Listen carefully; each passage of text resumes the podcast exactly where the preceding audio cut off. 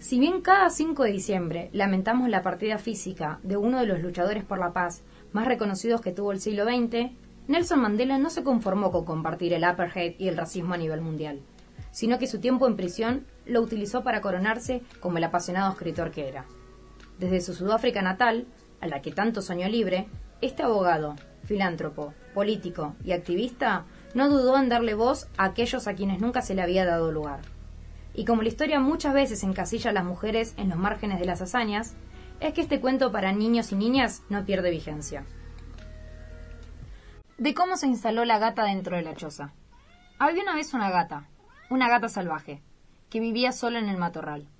Cuando al cabo del tiempo se cansó de su soledad, tomó por esposo otro gato salvaje que, a sus ojos, era la criatura más espléndida de la selva. Paseaban juntos cierto día por un sendero entre la hierba alta, cuando ¡zas! de la pradera salió de un brinco el leopardo y pegó un revolcón al marido de la gata, que quedó despanzurrado en el suelo. Vaya, dijo la gata. Mi marido ha mordido el polvo. Ahora comprendo que la criatura más espléndida de la selva no es él, sino el leopardo. Y la gata se fue a vivir con el leopardo. Vivieron juntos muy felices hasta que un día, cuando cazaban en el matorral, de pronto, catapum, de entre las sombras saltó el león, aterrizó en el lomo del leopardo y se lo zampó. Vaya, dijo la gata. Ahora veo que la criatura más espléndida de la selva no es el leopardo, sino el león. Y la gata se marchó a vivir con el león. Vivieron juntos muy felices hasta que un día, cuando se echaban a sus presas en el bosque, una figura enorme se cernió sobre ellos y ¡fa! El elefante plantó su pata sobre el león y lo dejó planchado. Así pues, la gata se fue a vivir con el elefante, Trepaba a su lomo y se acomodaba ronroneando en su cuello, justo entre las orejas.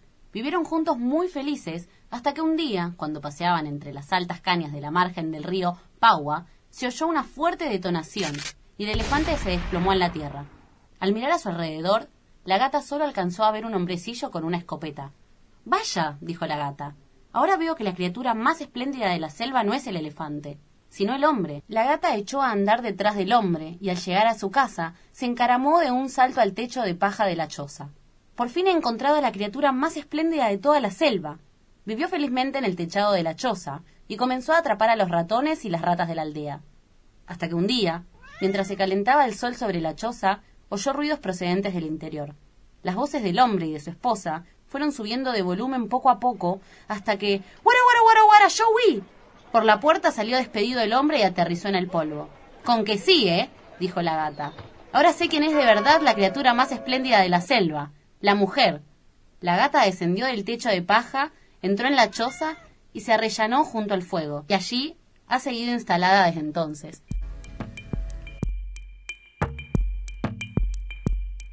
Símbolo de libertad, Madiba sigue perdurando a través de sus palabras que no solo refuerzan esa lucha incansable por los derechos humanos que significó su vida, sino que dotan de una fuerza incalculable todas las luchas sociales, inclusive las del feminismo. Porque una buena frase merece ser recordada, nos permitimos realizarle un pequeño ajuste a uno de los dichos más populares del líder africano. Si yo tuviera el tiempo en mis manos, haría lo mismo otra vez. Lo mismo que haría cualquier mujer que se atreva a llamarse a sí misma una mujer. Mandela y la selva feminista.